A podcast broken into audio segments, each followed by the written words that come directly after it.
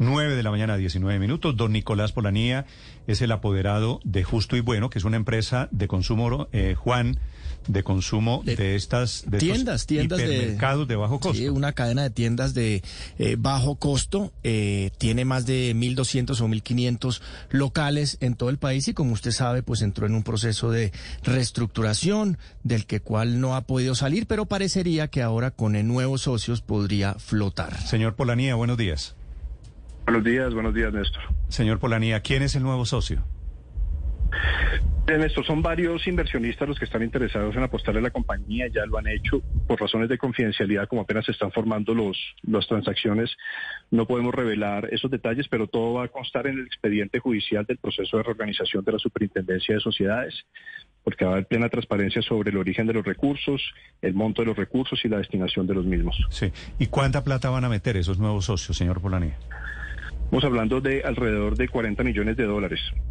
¿Y con 40 millones de dólares tapan el hueco? ¿No el, el hueco no era de mil millones de dólares? No, señor. lo que se busca con esta inversión es reactivar la fuente de pago, es decir, mantener la empresa en marcha para que sirva para pagar el pasivo reorganizable de la compañía, que es el que se busca reestructurar a través del proceso ante la Superintendencia de Sociedades. Y, señor Polanía, ¿qué papel tendrán entonces ahora los proveedores que pues se había hablado que iban a entrar en esa sociedad, en esa participación? ¿Finalmente lo harán o no lo harán? ¿O cómo van esos acuerdos eh, eh, para, para poder llegar a unos pagos con ellos? Los proveedores de la compañía han sido fundamentales en, su recuperación. La manera en que ellos pueden participar del capital a través directamente de acciones o de bonos o de notas convertibles se definirá en el acuerdo de reorganización que ellos mismos van a negociar y votar eh, y se presentará ante la Superintendencia de Sociedades, de manera que esa opción siempre ha estado sobre la mesa. Sí, señor Polanía, ha habido protestas de, de proveedores de justo y bueno porque ustedes les deben una plata, la gente quiere recuperar su plata. Con este anuncio del nuevo socio, ¿ustedes le van a pagar a esos proveedores? Ha habido protestas eh, de, grupos de interés como los dueños de los locales comerciales y, realmente los proveedores han estado muy del lado de la compañía porque ese es su principal canal de distribución y el objeto precisamente del proceso es que delante de un juez de la República se logren las soluciones financieras y se asegure el pago absolutamente claro, pero a usted todos dice, los acreedores. Señor Bolanía, usted dice grupos de interés, los dueños de los locales como eso, como si eso fuera ilegítimo. Esos dueños de los locales tienen derecho a que ustedes cumplan con el pago de los arriendos, ¿verdad? Sí, claro, por supuesto. Son los principales interesados y de hecho la red de distribución de Justo y Bueno se basa fundamentalmente en contratos de arrendamiento por todo el país, más de 300 municipios. Sí, ¿y por qué dice usted grupos de interés? ¿A quién ven detrás? Porque es un grupo de interés, los dueños de los locales, hay otro grupo de interés, los proveedores, hay otro grupo de interés, los eventuales inversionistas, los consumidores son otro grupo de interés.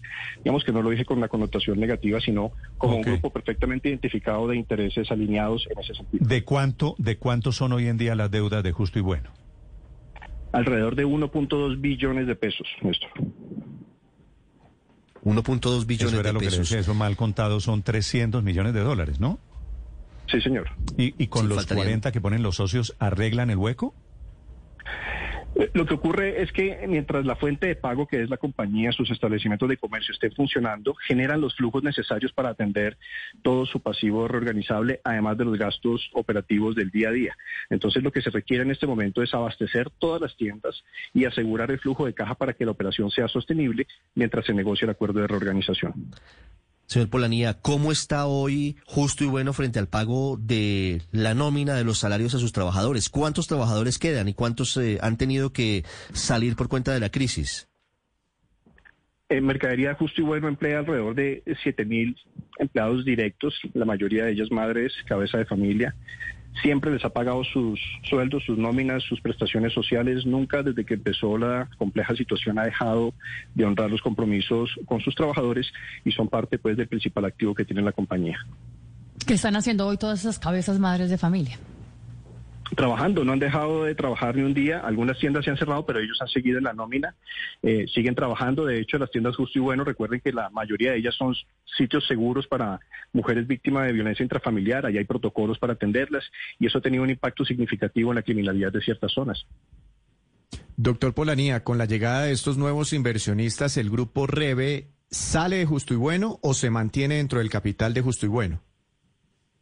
Lo, que está previsto es que el grupo Rebe salga, digamos, eh, siempre ha sido esa la disposición. En, un primer estadio de la eh, plan de recuperación se propuso y se mantiene parquear todas las acciones de mercadería en un patrimonio autónomo en garantía para los proveedores. Que el interés es única y exclusivamente mantener la compañía funcionando. Señor Polanía, pero se mantiene y es lo que se ve eh, la cabeza o la dirección de Justo y Bueno con Michel Olmi, que hacía parte del grupo Rebe.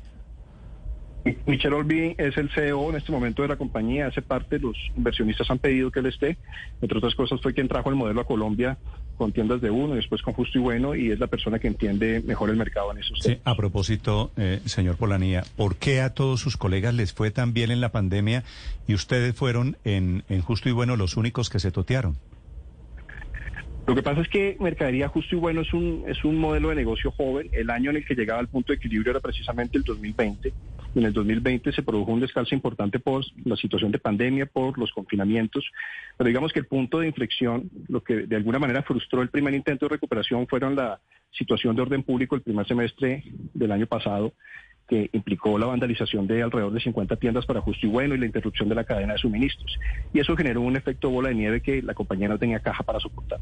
Sí, pero, pero estamos de acuerdo en que todas, de uno, ARA, todos los supermercados crecieron durante la pandemia. Seguramente porque tenían la caja para, para aguantar las restricciones. Seguramente también tuvieron algunas situaciones complejas, pero en la medida en que ya eran modelos maduros, pero para ustedes no se dispararon las ventas, no, ellos sobrevivieron porque no hubo problema, porque al contrario crecieron las ventas. ¿A ustedes no les crecieron las ventas? Hubo, hubo al principio unas ventas eh, de pánico importantes, sin embargo, eh, en la medida en que se ordenó en las primeras semanas de, de la pandemia la, el cierre estricto de todo el comercio y como le digo, en la medida en que ese año, de acuerdo con el modelo financiero, se iba a alcanzar el punto de equilibrio, eso empezó a generar un descalce que como le digo no tenía la forma de absorberlo la compañía porque estaba precisamente de acuerdo con su modelo de desarrollo en el último año de levantamiento de capital. Señor Polanía, ese nuevo socio eh, no hace parte de este sector de las tiendas de descuento, más específicamente pudiese ser el grupo ARA. No puedo compartir información eh, sobre ese particular porque las transacciones se mantienen en confidencialidad, pero todo va a ser puesto en, conocimiento del juez del concurso. Que o sea, o sea Juan, si es ARA. Puede ser ARA, sí, tiene que ser seguramente del mismo sector y posiblemente pueda, pues por lo que estamos aquí conociendo, pudiese ser ARA. Rescate de justo y bueno, que es la, la buena noticia de momento. Señor Polanía, gracias. Con mucho gusto, buen día.